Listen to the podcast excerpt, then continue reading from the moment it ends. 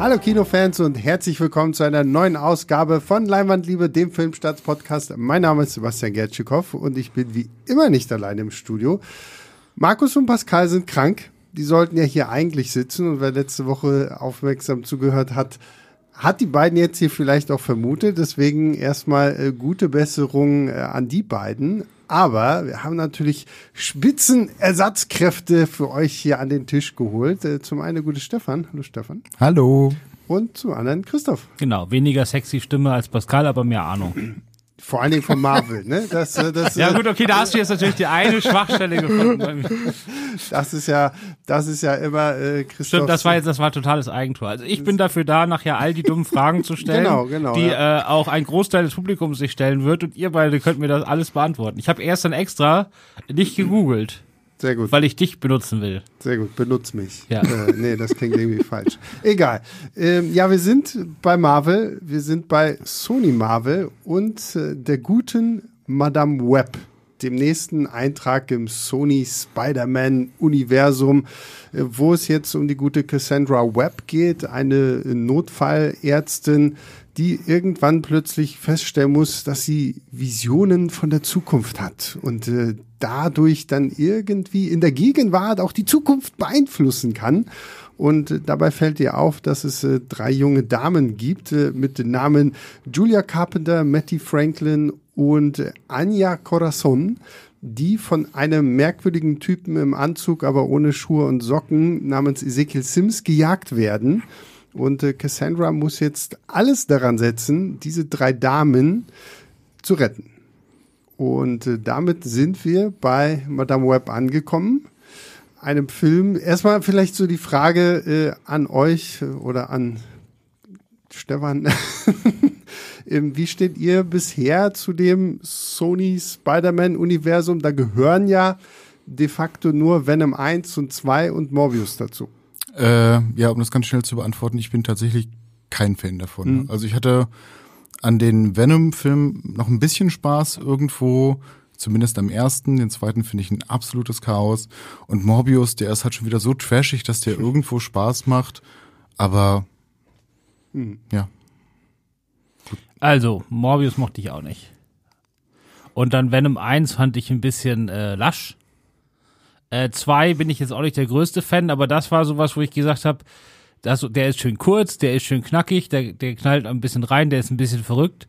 So grundsätzlich von dem, was der Film macht, finde ich eigentlich ganz gut so als Erweiterung zu dem MCU, wo ja alles irgendwie so mega zusammenhängt und so, ne? So als so kleinen schmutzigen Hub zwischendurch. Das wäre sowas, wo Sony sagen könnte, das ist nochmal was anderes.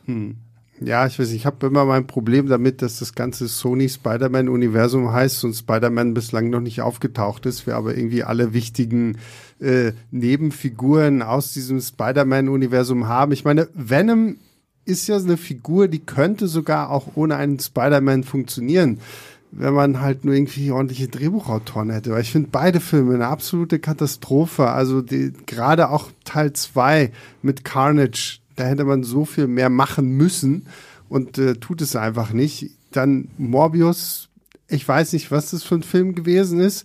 Ich weiß jetzt nur seit gestern, dass es einen Film gibt, der Morbius noch unterbieten kann. Und damit Morbius auf so eine Stelle hebt, wo ich mir sage, okay, ich gucke mir lieber nochmal Morbius an, als Madame Web.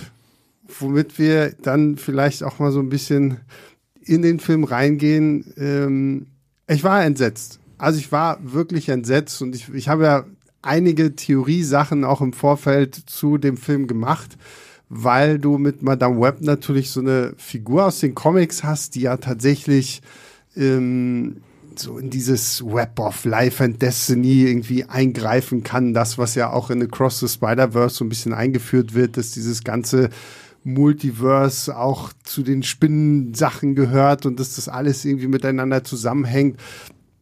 Aber das hier, also ich weiß nicht, was dieses äh, Zukunftszeug irgendwie sollte. Das findet der, der Film findet irgendwie auch keinen richtigen Draht dazu, diese ganzen Zukunftsvisionen so ein bisschen äh, Final Destination mäßig, wie du es ja in deiner Kritik auch so beschrieben hattest, Christoph, so einzufangen. Ja, es gibt einfach, also, es- man weiß, äh, jemand wie ich, der da die Figur jetzt nicht aus den Comics kennt, Ich wusste bis zum Schluss nicht äh, genau, was ihre Kräfte sind. Mhm.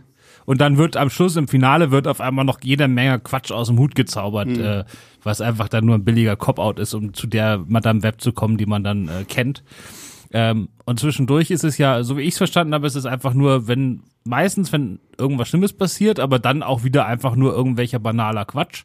Also hat sie diese Vision.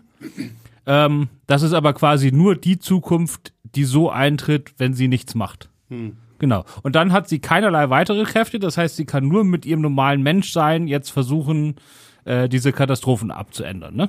sind wir ja, damit sind wir bei Final Destination. Mhm. Und ähm, es gibt ungefähr 50 äh, Visionen in diesem Film, in denen irgendwas scheinbar Gefährliches passiert, wo man denkt, jetzt kommt der Final Destination Moment. Und der kommt nie. Mhm. Und wir sehen 50 Visionen, die alle überhaupt nichts aussagen.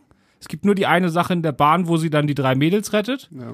Und zweimal sieht sie, wie der Böse die Mädels umbringt, also fährt sie ihn vor dem Auto um. Weil was soll sie machen? Sie ist ja nur eine normale Frau quasi. Mhm. Ähm, also wirklich, das war sowas von verschenkt, das war unfassbar. Ja. Also wir, wir bewegen uns ja jetzt schon in so einem Kosmos des Spider-Verse, wo selbst Leute, die halt tatsächlich comic-affin sind, dazu zähle ich mich beispielsweise auch, mit den Figuren nicht mal mehr unbedingt viel gemein haben. Also die tauchen tatsächlich irgendwo am Rand auf. Mir ist Madame Web jetzt tatsächlich als Randfigur irgendwo geläufig. Ich bin mir sicher, ich habe die schon mal gesehen, aber mhm. ich kann mich an keine große Storyline um sie erinnern, die ich mal persönlich gelesen hätte. Und dementsprechend sind mir auch ihre Kräfte nicht besonders vertraut.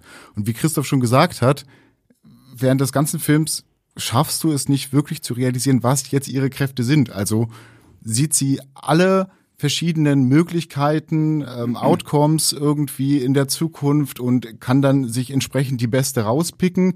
Oder hat sie nur eine Zukunftsvision, die sie dann halt entsprechend verhindern kann, was aber im Film nicht logisch eigentlich keinen Sinn ergeben würde? Ja, das, das es ja, ist das aber ziemlich sicher das zweite. Es ist nicht, es ja. ist nicht Doctor Strange. Mhm. Aber sozusagen, dass sie dann in so komplett ausweglosen Situationen, die einmal sieht, und dann, also sagen wir mal so bei diesem Auto, sie fährt den Bösen mit dem Auto um. Da gibt's, äh, das passiert mehrfach. Und einige davon sind quasi blind, also weil sie nicht sieht genau, wo der steht und wirklich auf Sekundenbruchteil genau geplant. Das heißt, das kannst du gar nicht machen, wenn du das, wenn, wenn sie jetzt doch das nur einmal gesehen hätte und dann wieder normaler Mensch wäre. Ja, ja. Sondern sie muss da doch irgendwelche anderen Kräfte haben, von denen wir aber nie irgendwas erfahren. Mhm. Naja, es ist halt auch, was du schon sagst, äh, Stefan, sie ist halt in den Comics wirklich nur ein kleiner Sidekick, so, wo ich mir denke, okay, also wenn man sich schon jetzt irgendwie auch dafür interessiert, tatsächlich zu sagen, okay, wir wollen auch äh, in diesem Sony Spider-Man-Universum mehr ein weiblicheres Publikum ansprechen und sagen, okay, wir holen da jetzt uns dann auch interessante Frauenfiguren nach vorne. Warum denn nicht mit so einer Jessica Drew Spider-Woman anfangen, die ja wirklich so eine der ersten gewesen ist. Oder tatsächlich irgendwie eine von diesen drei unterschiedlichen Damen, die wir in diesem Film haben, so ein bisschen stärker ausbauen und Madame Web mehr so als Nebenfigur machen, dann würde das irgendwie für mich auch mehr Sinn ergeben als eine Figur, die, wie Christoph ja schon richtig sagt, ja in dem Sinne keine äh, aktiven Fähigkeiten hat, mit denen sie irgendwie was bewirken kann, außer dass sie weiß, okay, ah, es passiert das und das, vielleicht setze ich mich jetzt mal in ein Taxi, klau das und äh, hau das irgendwo gegen, gegen irgendeine Wand, um irgendwas krasses zu verhindern. So, das, das ist halt einfach zu viel verschenkt. Und wenn man es machen würde, dann müsste man uns das erklären. Ja. Also man müsste sagen, sie hat das und das gesehen, deshalb hat sie das und das gemacht und mhm. damit hat sie das und das verändert. Das passiert aber nicht. Bei den ersten 30 Visionen, die sind sowieso völlig für die Katz da sieht man dann zwar auf einmal, dass der Grill im Garten irgendwie äh, sehr, sehr hohe äh, Flammen wirft und irgendjemand sagt auch noch, man soll da nicht so viel Fett reintun oder sowas. Und man denkt, jetzt passiert quasi auf dieser privaten Gartenparty, bei der sie zu Besuch ist, gleich eine Katastrophe und sie muss das verhindern, ne? Passiert nicht. Gar nichts. Aber wird 50 Mal angedeutet. Wir haben zwischendurch sogar, das war der größte äh, wo ich dann auch ein bisschen sauer wurde. Wir haben die Szene, wo sie hinter einem äh, Lastwagen mit Baumstämmen hinterherfährt, mhm. was ja der, der beste Moment der gesamten Final Destination-Reihe ist. Das ist der Anfang des zweiten Teils. Ja, unvergessen, dieser Autounfall mit den Baumstämmen auf der Autobahn. Immer noch der Punkt, wenn ich sowas auf der Autobahn sehe, dann wechselst du die Spur. wechsel ich gleich die Spur, weil ich weiß, was passieren kann. Genau, aber dann, äh, ja, und da macht der Film auch nichts draus. Also mhm. das ist, äh, ich ja. weiß nicht mehr, wo ich angefangen habe bei dieser Aussage, aber ähm, man hätte sich halt im Endeffekt irgendwas trauen müssen, also in irgendein Genre reingehen, vielleicht mal fernab, fernab vom Superhelden-Genre ein bisschen, ein bisschen rumprobieren. Die mhm. Figur hätte ja die Möglichkeiten gegeben. Und was Christoph gerade gesagt hat, im Endeffekt macht man halt ja auch die, die Zuschauer tatsächlich nur sauer, wenn man diese Anknüpfpunkte an Final Destination liefert, aber das nicht erfüllt. Also mhm. was sollen die dann da drin? Jeder, jeder, der halt schon mal einen Teil dieser Reihe gesehen hat, wird jetzt erwarten, dass etwas in diese Richtung passiert. Oder ja, sie könnten ja was anderes machen, sie machen ja einfach gar ja. nichts. Man sieht diese Vision und das war's.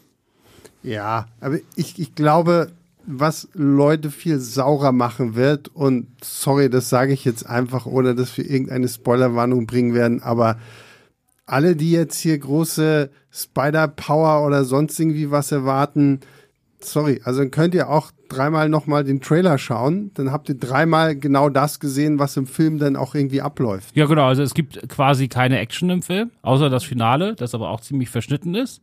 Also darauf geht's in dem Film nicht, finde ich. Also ist, man muss auch sagen, der ist natürlich auch deutlich, deutlich, deutlich günstiger als die MCU-Filme.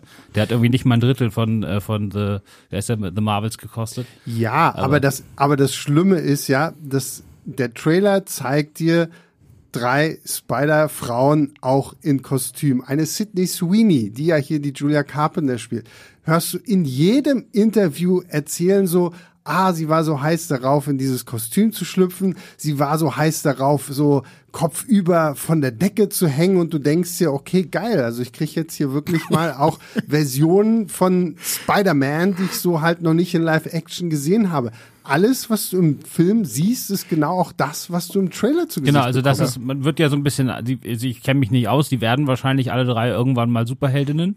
Ja, Aber in dem Film jetzt selbst sieht man sie nur mal ganz, ganz kurz für zehn Sekunden in den Visionen als Heldinnen und alles, was äh, äh, was äh, Madame Webb macht, ist auf drei nervige Teenager aufzupassen, ja. die äh, irgendwie äh, da dumm rumreden. Faktisch gesehen hat sie aber alles erfüllt, was sie versprochen hat, weil sie im Kostüm zu sehen ist und in einer Szene von der Decke. ja, okay, super.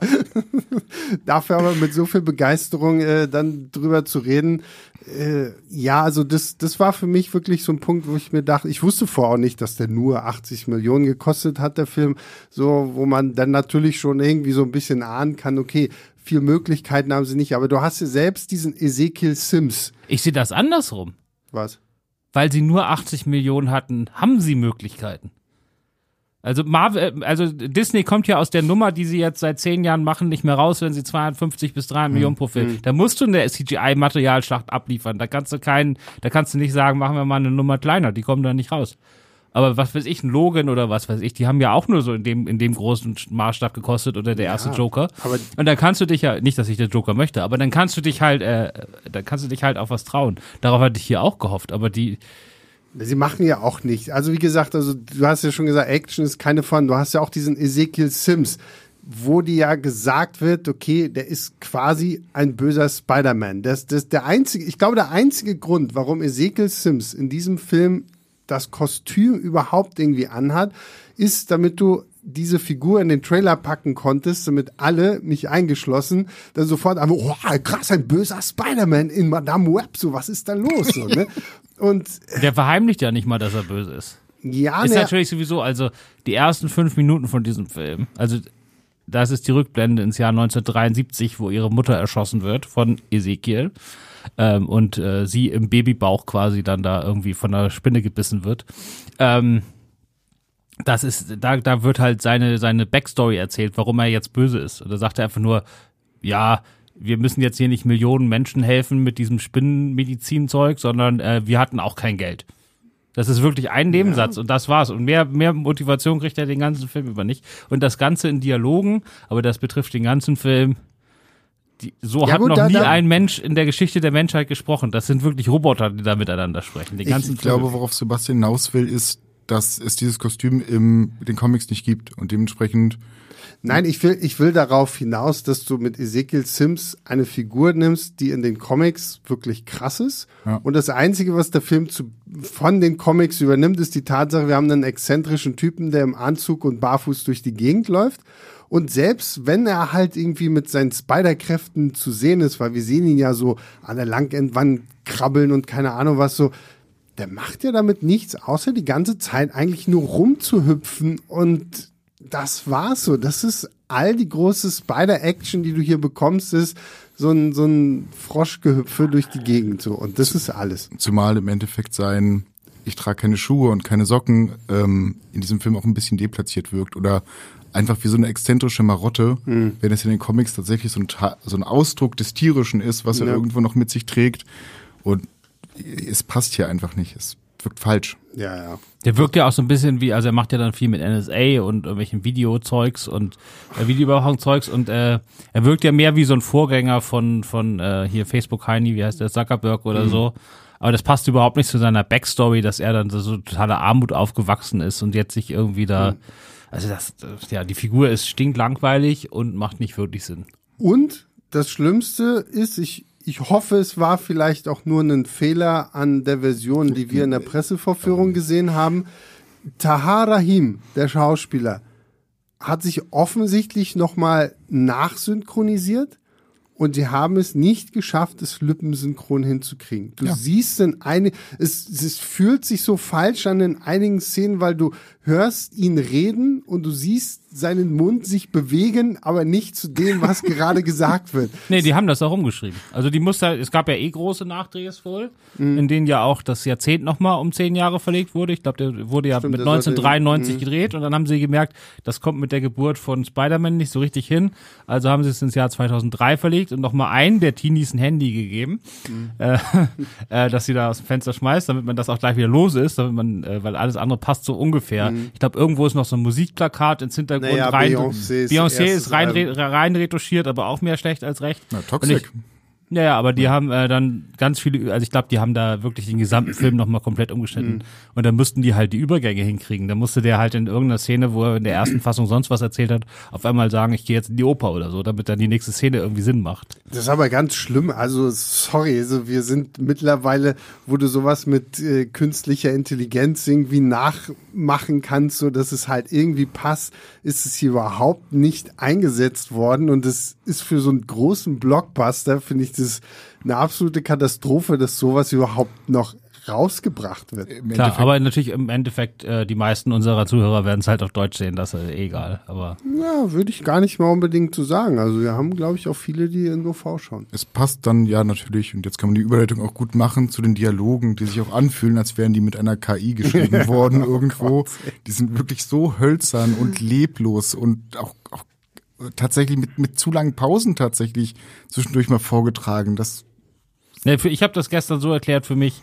Äh, die, die haben am Anfang einfach nur so als Platzhalter reingeschrieben, was genau da so als Inhalt gesagt werden soll. Und das aber nicht sozusagen in reale Monologe, die irgendjemand benutzen würde, äh, umgeschrieben und haben es dann einfach vergessen. Weil die, die Leute stellen sich ja wirklich vor die Kamera und sagen einfach nur roboterhaft auf, Ja. also was sie gerade zu sagen haben. Da gibt's keinen Satz, der einfach mal so da ist, weil Menschen halt so miteinander reden. nichts ist menschlich, nichts hat irgendwie Emotionen da drin.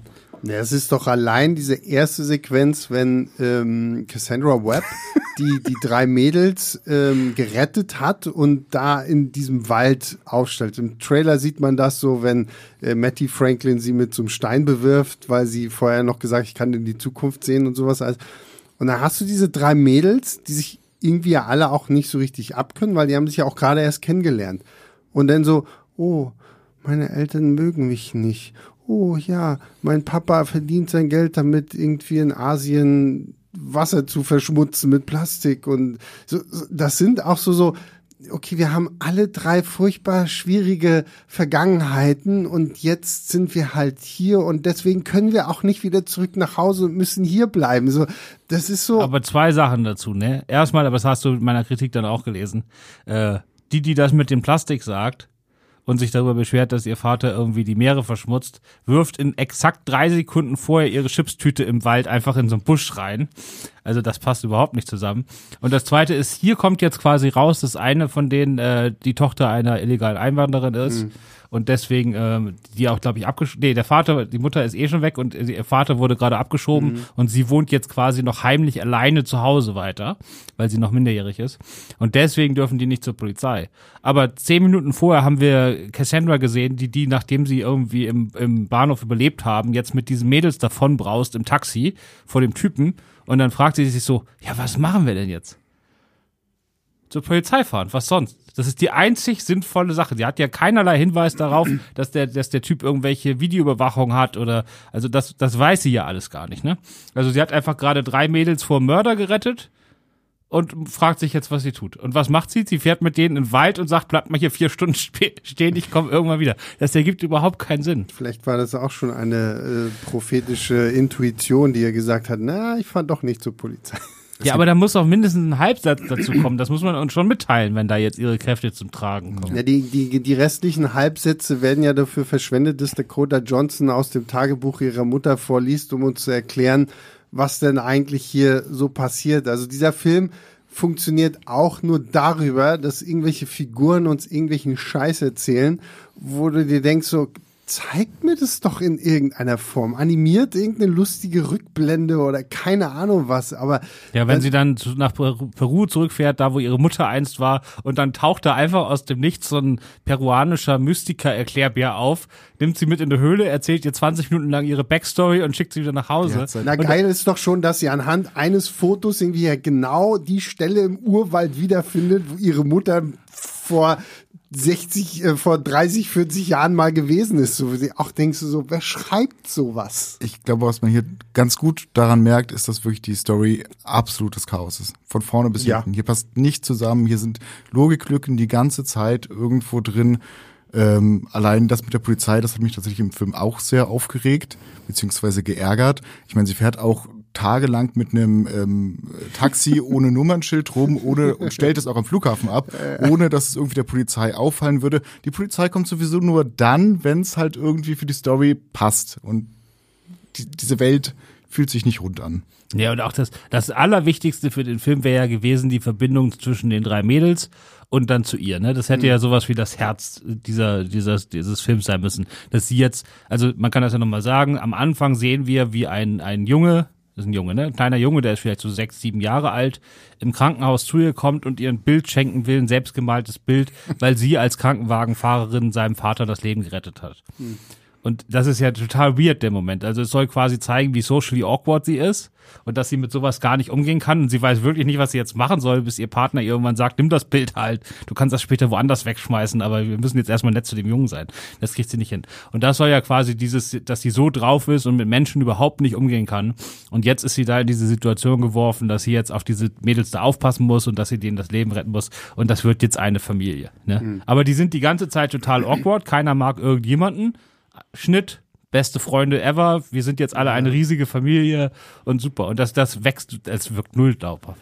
Ich bleibe auch dabei, es sind, es sind tatsächlich zu viele. Also ich glaube, man hätte es beschränken sollen auf Julia Carpenter und Cassandra Webb, was halt von den Comics ja auch passt, weil Julia Carpenter wird ganz, ganz später ja dann selber zur neuen Madame Web. Somit hättest du da dann auch viel mehr die Verbindung und hättest dann mehr so, so, ein, so, so eine Art Buddy-Ding irgendwie draus machen können, wie halt die Cassandra, die sich mit so Kindern, Teenagern, die will damit nichts zu tun haben und jetzt ist sie halt irgendwie gezwungen, mit denen klarzukommen. Aber sie fährt halt erstmal nach Peru, die drei Mädels sind für sich und verhalten sich halt auch so wie wie sich wahrscheinlich kein Teenager jemals wirklich verhalten würde, weil denen wird gesagt, okay, ihr werdet verfolgt, es gibt einen Typen, der will euch umbringen. Was machen wir? Oh, ist doof hier im Wald zu hocken. Ich habe irgendwo da hinten einen Diner gesehen. Dann gehen wir mal hin, dann flirten wir mit irgendwelchen Boys, die da cool in der Ecke hocken und dann tanzen wir zu Britney Spears auf dem Tisch und du fragst dich nur, was für einen Film guck, für wen ist dieser Film gemacht? Ich weiß es nicht, weil du willst junge Mädchen, du willst ein weibliches Publikum reinholen, um zu sagen, okay, ein bisschen mehr was mit Superhelden. So, so viel Superhelden ist jetzt nicht drin. Das hätte man ja auch irgendwie cool machen können, wenn man so die Comedy, Drama irgendwie Schiene so ein bisschen besser ausgebaut hätte. Funktioniert alles nichts, weil die Dialoge sind Mist und so reine Comic-Fans, so wie mich jetzt, werden auch einfach vor den Kopf gestoßen, weil die Figuren sind einfach so komplett nicht das, was du kennst. Ja, es wirkt ein bisschen so, als hätte man sich bei Sony gedacht, dass man möglichst schnell möglichst viele Figuren irgendwie etablieren möchte, ja. damit man dann später aus dem Vollen schöpfen kann. Und wenn es jetzt funktioniert hätte, dann hätte man jetzt auch vier Figuren, die man in zukünftige Filme irgendwo einsetzen kann. Und drei davon wären halt Spider-Frauen gewesen, die mhm. Spider-Man theoretisch in wenig nachstehen. Ja, und ich meine, wir, wir haben es jetzt noch gar nicht so stark thematisiert, aber das Ganze spielt ja 2003 ist ja somit quasi noch vor den ganzen Ereignissen eines Peter Parkers, den wir so kennen, obwohl natürlich irgendwie die ganze Zeit auch auf ihn angespielt wird und eine Cassandra Webb fragt sich dann auch, Mensch, da gibt's so einen Typ, der ist wie eine Spinne, aber hm, was, was ist der so richtig, wo du denkst so, okay, jetzt sag halt einfach einmal Spider-Man oder irgendwie sowas, aber die, die trampeln halt auch irgendwie um so das Offensichtliche so blöde drumherum, das ja, das fand ich ganz witzig. Also die Easter Eggs, in denen sie damit spielen, dass es halt Spider-Man in dieser Welt noch nicht gibt, mhm. aber er irgendwie in der Luft liegt, äh, fand ich ganz nett. Also sie sagte dann Spider-Person. Mhm. Ja, aber auch wenn sie versucht, irgendwie so, wie, wie Tobey Maguire einst, da so, äh, oh, kann ich vielleicht an der Wand lang gehen, so wo ich mir denke, wie kommst, wie kommst du auch darauf, dass du an der Wand lang laufen kann. Woher kommt sie? Hat, aber sie hat den schönen Spruch gesagt, äh, woher weiß man eigentlich, dass man keine Wände hochgehen genau. kann, wenn man das noch nie ausprobiert hat? Habt ihr es probiert schon mal? Ja. Also Stefan, wir machen mal kurz Pause. Stefan, geh mal und probier mal an der Wand da hochzuklettern. Also, es ist so, es ist so dumm. Es ist, sorry. Also, ich, ich muss auch sagen, immer dann, wenn dieser Film versucht, lustig zu sein, hat es irgendwie nicht funktioniert für mich. Und ich weiß auch nicht, es gibt ja auch diese eine Sequenz bei, bei so, so dieser Babyparty, hm. wo irgendwie, also da musst du auch mal drauf kommen, sowas zu schreiben.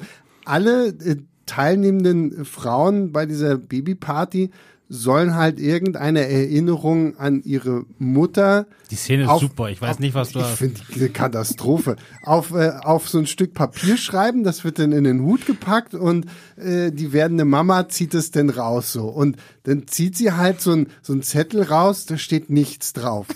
Und dann kommt Cassandra Webb. Ja, ich kannte meine Mutter nicht. Sie ist gestorben.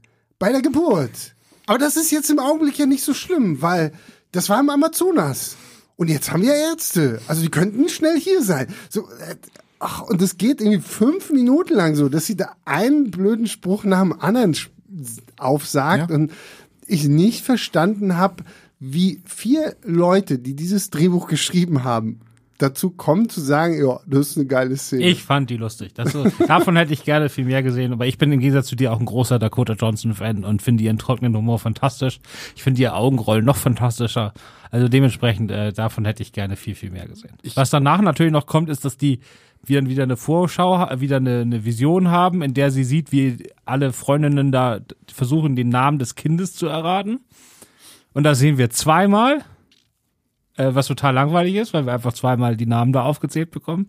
Und dann bricht es aber ab, bevor die Mutter dann sagen kann, wie das Kind wirklich heißt. Mhm. Dum, dum, dum. Äh, ja, ich kann Sebastian zustimmen. Ich muss auch gestehen, ich fand die Figur am Anfang so extrem unsympathisch. Also sie soll ja sozial, so ein bisschen sozial unfähig, sozial eingeschränkt irgendwo dargestellt werden. Aber das wird so radikal geäußert, dass man sich halt teilweise wirklich fragt, wie diese Person überhaupt zu anderen Leuten eine Beziehung aufbauen kann. Und zum Schluss wird es dann halt super schnell aufgebrochen. Dann wird mhm. halt gesagt, ja, ihr seid die Kinder, die ich niemals gehabt habe und jetzt machen wir alle einmal Herzmassage und das ist das verbindende Element. Und dann ist, ist sie auch ein vollwertiges Mitglied der Gesellschaft. Dieses Herzmassage, es gibt eine Sequenz, wo sie diesen Mädel zeigt, wie man Herzmassage macht. Und das sind, dieser Film ist halt auch so schlecht subtil in allem, was er macht, weil es gibt natürlich diese Szene, wo diese Mädels das lernen, weil später wird das noch mal wichtig. Und dann gibt's ja auch diesen Punkt und da, wie gesagt, sowas haben Leute aufgeschrieben, erwachsene Menschen schreiben sowas auf und sagen, dann geht Cassandra, nachdem einer ihrer ähm, vorgesetzten Partner irgendwie, was ja auch bei einem, einem schweren Vorfall ums Leben kommt, sitzt sie bei irgendeiner Psychologin, die ihr sagt so, ja, ach nö, also wie, du hast Visionen, ja, das ist nix, das ist bestimmt nur so posttraumatischer Stress. Geh mal nach Hause und guck alte Filme. Das, das ist schon okay. Und dann sitzt sie im, im Hochsommer oder liegt im Hochsommer zu Hause bei sich auf dem Sofa und was guckt sie? A Christmas Carol. Also die Weihnachtsgeschichte. Weil hier hat, da hat natürlich was mit Zukunft und Zeit zu tun. So, oh, wir sind subtil. So, also ich mir wirklich, also du könntest mit einer Bratpfanne im Kino stehen und die Leute irgendwie hauen, das hätte mehr Sinn, als sich diesen Film anzugucken. Es ist, Ich hatte letztes Jahr für mich die Letterbox Challenge, äh, jede Woche einen Weihnachtsfilm zu gucken, das ganze Jahr über. okay. Also ich unterstütze das. Ja, gut. Sehr schön.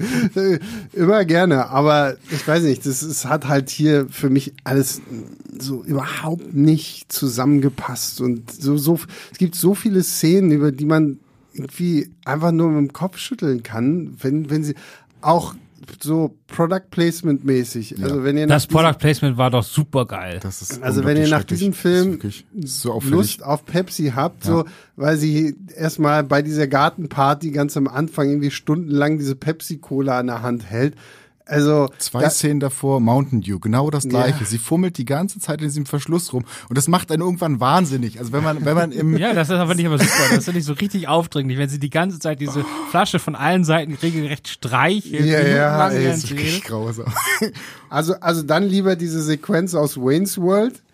Kennt ihr das? wenn wenn Mhm. ja, sie bei Wayne's ja. World irgendwie sagen, wir verkaufen uns Ja. nicht. Und dann macht er die Dominos Pizza Box auf Mhm. und trinkt aus der Pepsi. Das ist, irgendwie- aber hier so, ich denke so, Alter, Tatsächlich muss man auch sagen, dass das Product Placement ein bisschen zweifelhaft ist, weil im großen Finale ja Pepsi eine tragische Rolle spielt. Man sagen könnte, Pepsi tötet. ja, Pepsi tötet. Ja, wir wissen ja auch nicht, also wir wissen nicht hundertprozentig, ob Pepsi dafür bezahlt hat oder ob das äh, wieder sehr hemfistet war, das Finale schon mal vorwegzunehmen.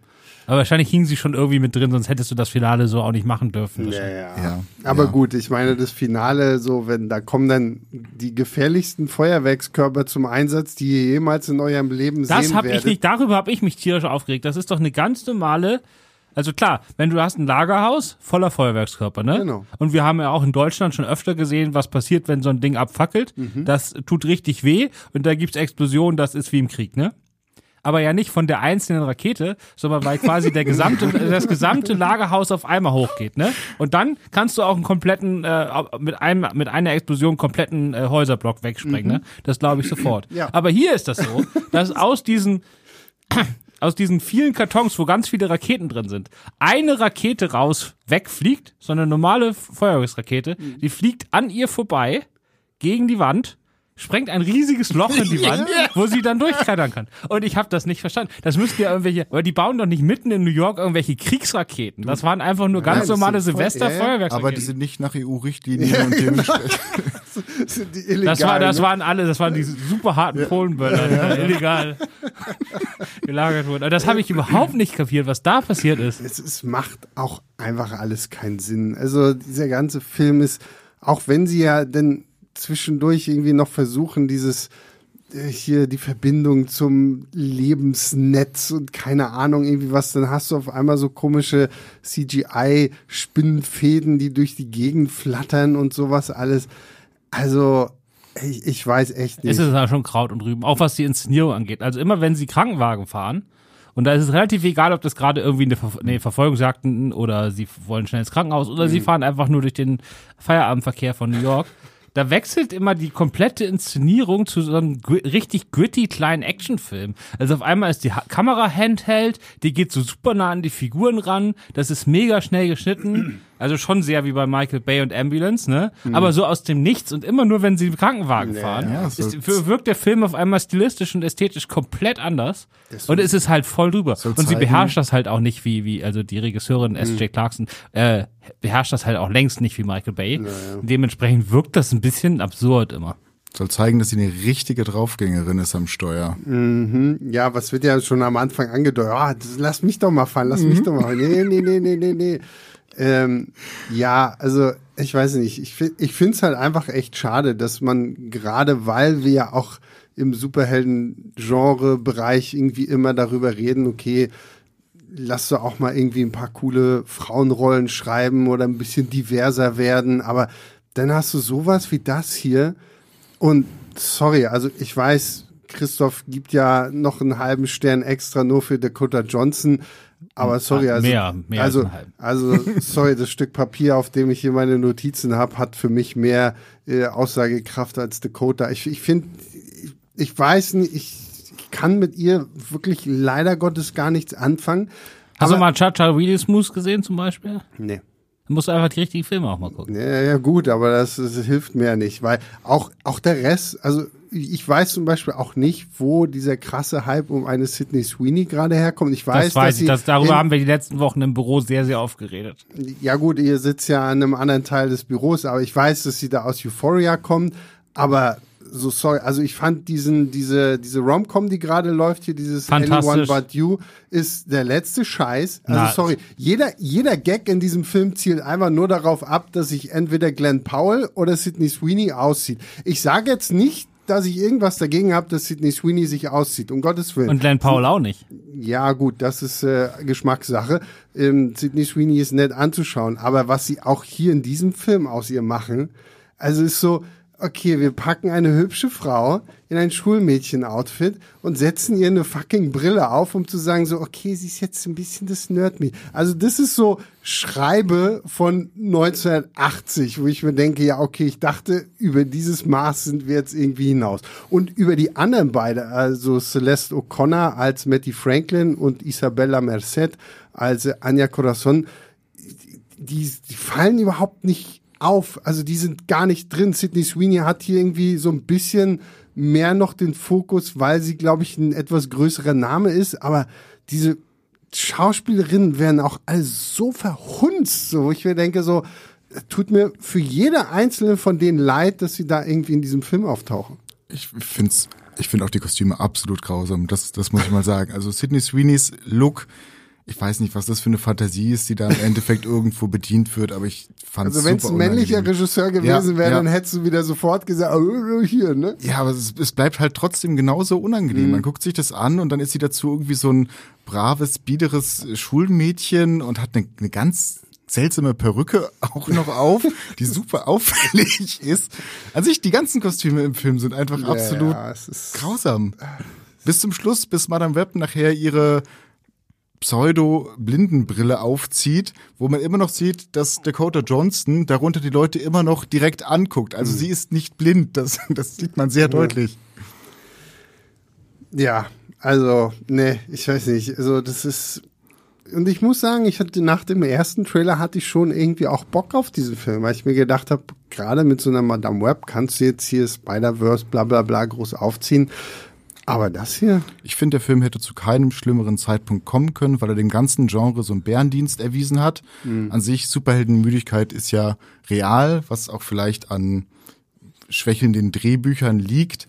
Äh, Und jetzt so eine Pflaume wirklich rauszuhauen, das tut einfach keinem gut. Plus, du hast dann noch die Leute bestärkt, die halt immer das frauenfeindliche Argument bringen, dass Superheldinnen nicht funktionieren. Sie funktionieren aber nur nicht, weil das einfach ein grottiges Drehbuch ist. ja, ja, das stimmt. Also, das, wie gesagt, ich meine, das ist ja ein talentierter Cast hier und wenn du da einfach ein bisschen mehr draus gemacht hättest. Ich weiß halt auch nicht, wie, ich meine, diese äh, S.J. Clarkson, ich, ich war sie auch, sie ist ja nur äh, TV-Regisseurin, hat irgendwie bei Jessica Jones und Defenders irgendwie auch als Executive Producer mitgearbeitet.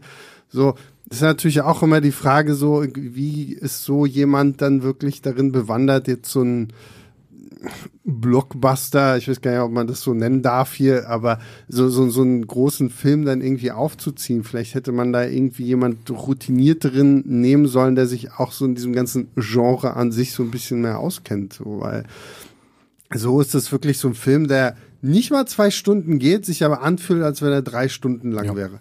Also ich habe gestern echt in diesem Kino ganz schön gelitten und irgendwie nur darauf gehofft, dass das Ding endlich mal vorbei ist. Das ist das größte Problem, dass man halt keinen Spaß hat, sondern wirklich nur Kopfschütteln die ganze Zeit da sitzt und sich denkt, wann ist das endlich vorbei? Oder wo, wo willst du mit mir hinfilmen? Was soll das? Also ich hatte ja zwischendurch so ein bisschen gefühlt, dass sie noch so, dass das ursprünglich halt so 90er äh, Revival-Ding werden sollte. Also ein 90er Jahre Genre-Kino mit den Mädels, so ein bisschen mm. Scream, so ein bisschen äh, Final Destination, so ein bisschen The Craft, also SF Deutsch. Mm dieser Hexenzirkelfilm. Mhm. Ähm, und solche Filme, weil so zwischendurch läuft das auch mal im Hintergrund im Fernsehen, sowas naja. aus der Ära und so. Ähm, und ich glaube, mit dem ins Verlegen 2003 mussten sie all diese Bezüge dann rausschmeißen, hatten mhm. aber auch nicht wirklich neue. Also ich glaube, das Ding ist schon auch noch mal verhunzt worden mit den ganzen Nachdrehs und Umbauten und ja. Aber das, ich glaube, das größte Problem allgemein, was ich zumindest für mich persönlich bei Sony sehe, ist die Tatsache, dass sie hier halt auch so, so ein bisschen wie bei DC. So, oh, wir wollen so ein großes Universum irgendwie aufbauen, das so aussieht wie bei Marvel, aber wir haben eigentlich so richtig keinen Plan, weil die Venom-Filme und die Morbius und der Morbius-Film so, die fühlen sich auch an, als wenn die in unterschiedlichen Realitäten irgendwie spielen. Du hast gar kein Gespür dafür, gehört das jetzt zusammen? Soll das zusammengehören? Dann wird ja durch so Sachen wie No Way Home und was so im MCU passiert, dann taucht Venom auf einmal bei im, im MCU auf und der hier ähm, Adrian Toomes, aka Michael Keaton, taucht am Ende plötzlich bei Morbius auf und äh, du bist also ich finde bei dem Sony Spider-Man Universum noch viel verwirrter, wie das jetzt alles irgendwie zusammenhängen soll als äh, im MCU, wo ich zumindest noch so halbwegs das Gefühl habe, ja, okay, das ist ja trotzdem noch alles irgendwie so eine, eine Welt. Aber hier. Ich nehme die auch wirklich einfach nur als einzelstehende Filme. Mhm. Und immer wenn die mir in der Post-Credit-Szene, der Film hat übrigens weder eine Mid-Credit-Szene noch eine ja. Post-Credit-Szene, braucht also nicht zwingend sitzen bleiben. Ähm, nehme ich die hier einfach als Einzelfilm. Und wenn die mir erzählen, dass das alles zusammengehört, ist mir das ja egal. Wenn ich das im Film nicht spüre, dann, dann gucke ich das als Einzelfilm. Und ich glaube jetzt beim nächsten Mal Venom 3 weiß ich es nicht genau, aber Craven wird, glaube ich, noch, noch viel mehr Einzelfilm als alles, was wir bis jetzt ja, gesehen ja. haben. Ich habe hab schon dem schon ein bisschen mehr gesehen und das sieht schon, äh, ich fand das ziemlich cool. Also das wird ja dann auch richtig arbeitet mhm. und ähm, also da haben wir ja, noch dran. Und Venom 3, glaube ich, auch wird ein Hit.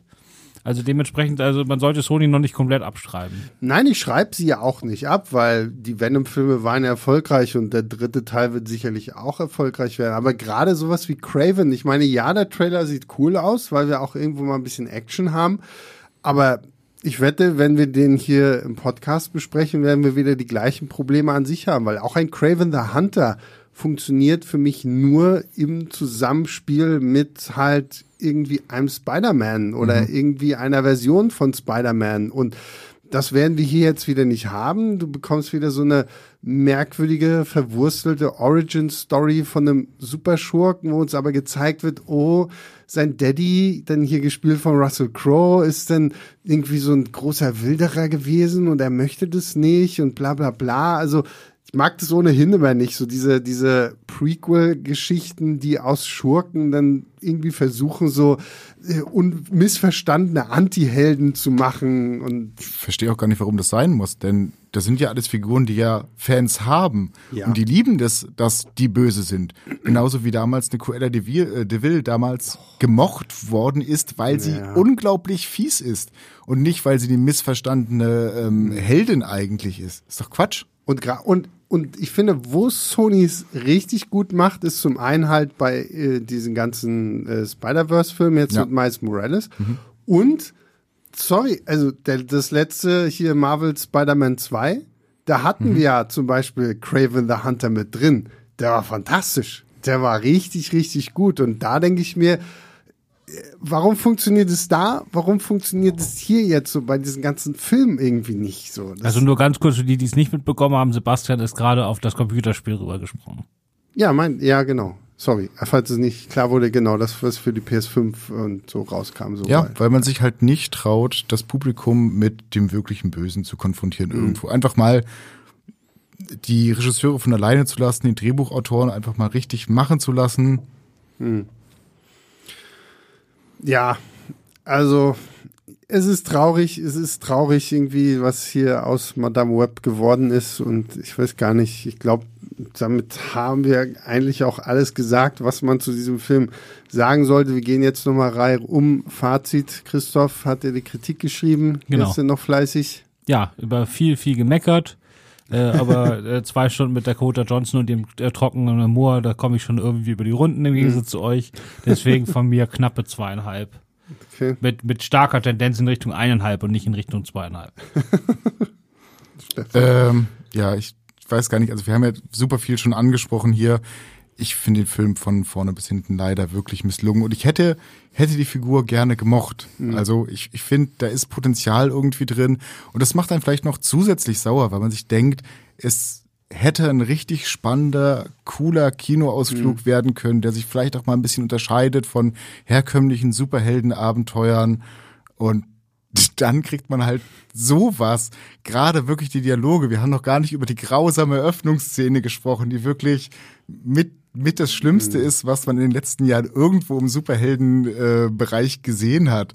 Also ich, ich kann nicht anders und ich vergebe diese Note sehr selten, aber für mich ist das wirklich ein halber Stern. Naja, dem schließe ich mich an.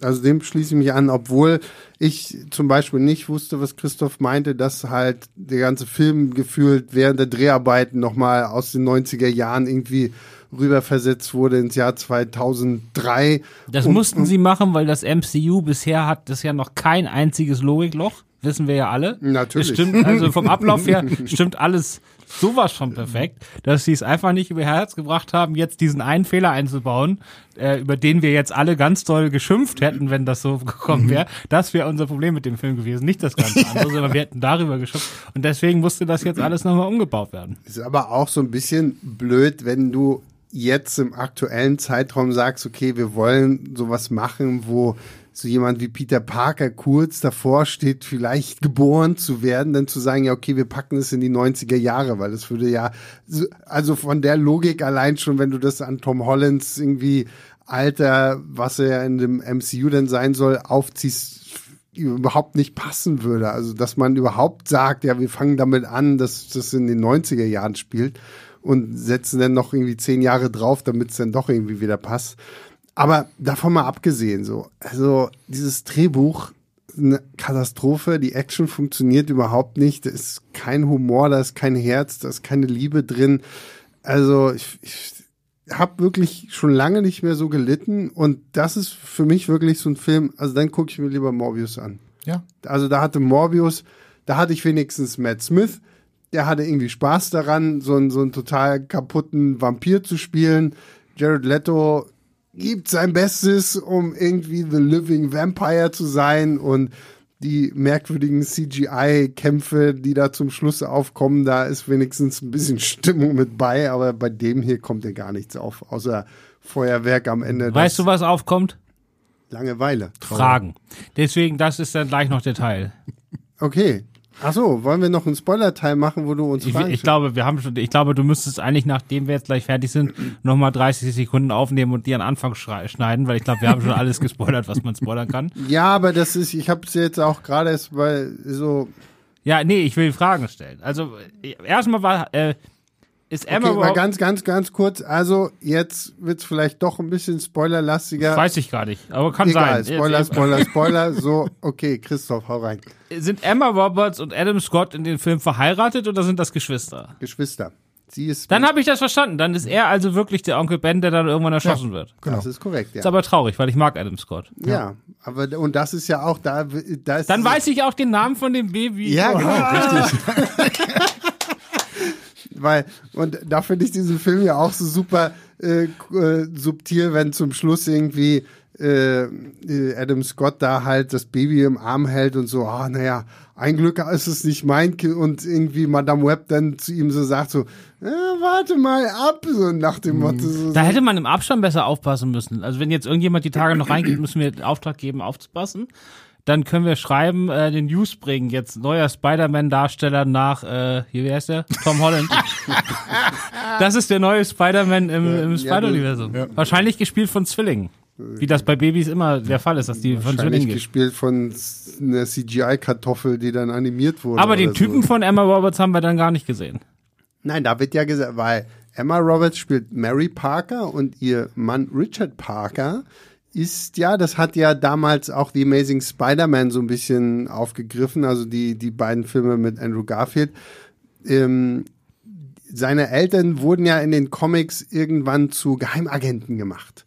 Und hier wird ja jetzt zumindest gesagt, weil das sagt Mary ja ganz kurz irgendwann mal, oh, wo ist denn Richard? Ja, ich weiß nicht, äh, da oder hier oder sonst irgendwo. Also da wird zumindest auch so ein bisschen angedeutet, okay, er hat irgendeinen Job, wegen dem er halt durch die ganze Welt reist und das ist dann dass da, also ja, die Eltern von äh, Peter Parker sind hier und ähm da macht das auch Sinn, weil ich habe mich die ganze Zeit gefragt, warum die Rolle von Emma Roberts gespielt wird, weil deren einziger Job ist ja ein Baby zu kriegen. Mhm.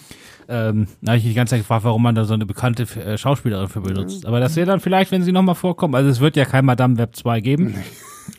Gottes ähm, Willen, bitte nicht. Dementsprechend äh, muss man mal gucken, ob Deswegen siehst du halt auch noch nicht ähm, das Date von Ben Parker, weil Marissa Tomei jetzt irgendwie äh, CGI verjüngt irgendwie dahin zu stellen, damit das irgendwie so halbwegs hinhaut. Das, das wäre wahrscheinlich auch zu viel des Guten geworden. So, äh, das war schon die Frage, ja? Das Oder hast du, hast du, hast du noch eine wichtige Frage nee, zu diesem nee, wundervollen nee. Film? Nee, dann sind alle Fragen jetzt endgültig beantwortet. Genau, wir wissen jetzt, wie das Baby heißt. Wir ich, weiß, jetzt, das, ich weiß, wie das Baby heißt, ich kann wieder schlafen. Ja, es ist Peter Parker, für alle, die sich jetzt immer noch fragen. ähm, genau, und damit, äh, ja, also solltet ihr äh, Madame Web im Kino schauen, schreibt uns an leinwandliebertfilmstarts.de, wie ihr den so fandet. Ich bin sehr gespannt drauf und äh, sage erstmal äh, vielen Dank, Stefan, dass du heute dir doch noch die Zeit genommen hast. Sehr gerne. Vielen Dank, Christoph. Dann hätte man aber auch noch die Vision zeigen können, wo sie sieht, wie Emma Roberts und der nicht vorhandene Richard dann abgemotzt man hätte, wird. Man hätte viel. Also ich habe ich hab tatsächlich ja auch vermutet, dass man irgendwie so eine Post-Credit-Scene noch reinhaut, wo man, keine Ahnung, irgendwie, dass sie vielleicht irgendwie sieht, so, oh Gott, der kleine Junge wird irgendwann mal von der Spinne gebissen und ist dann. Ja, das wäre ja gar nicht. Er hätte ja noch so eine, sie nimmt das Baby in den Arm und dann gibt es dies, die, was weiß ich, Ego-Perspektiven-Szene, wo sie quasi aus seinen Augen durch die Häuserschluchten von Manhattan schwingt. Ja, so, schon, schon der bessere Film hier. Ja, ne, du, also, es ist, glaube ich, nicht viel, um daraus einen besseren Film zu machen. Na gut, ähm, ja, wir, ich danke, bedanke mich bei euch. Äh, gute Besserung nochmal an Markus und Pascal und vielen Dank äh, an alle anderen, die auch jede Woche fleißig hier zuhören, äh, die uns äh, bewerten bei Apple und bei Spotify, die uns Kommentare schreiben oder Mails halt an leinwandliebertfilmstarts.de. Vielen, vielen lieben Dank dafür. Ähm, ich entlasse Christoph jetzt die Berlinale. Ja. Hast du schon irgendwelche krassen Favoriten, auf die du ganz besonders gespannt bist? Achso, ich habe auch schon viel gesehen. Ja, aber darüber darf ich noch nicht sprechen. Oh. Ähm, ja, so die üblichen Verdächtigen. Also mein Lieblingsregisseur Hong Sang-soo hat natürlich wieder einen Film im Wettbewerb, mhm. das wird geguckt. Und ja, viel, also ich freue mich. Also dieses Jahr scheint ganz gut zu werden. Irgendwie so krass. Und es läuft ja, das ist ja schon online bei Filmstarts. Es gab ja jetzt tatsächlich diese Woche eine Fünf-Sterne-Kritik zu einem Horrorfilm. Oh und äh, von A24 sogar und der läuft äh, auf der Berlinale. Der heißt I Saw the TV Low. Mhm, okay, ich bin gespannt. Ich habe irgendwie überhaupt nicht gecheckt, dass die Berlinale überhaupt losgegangen ist. So. Madame Web hat alles, alles überschattet. Ja, ja, Madame Web äh, wird mich noch begleiten. Also, gut, wir hören uns nächste Woche wieder. Bis dahin, macht's gut. Ciao, ciao.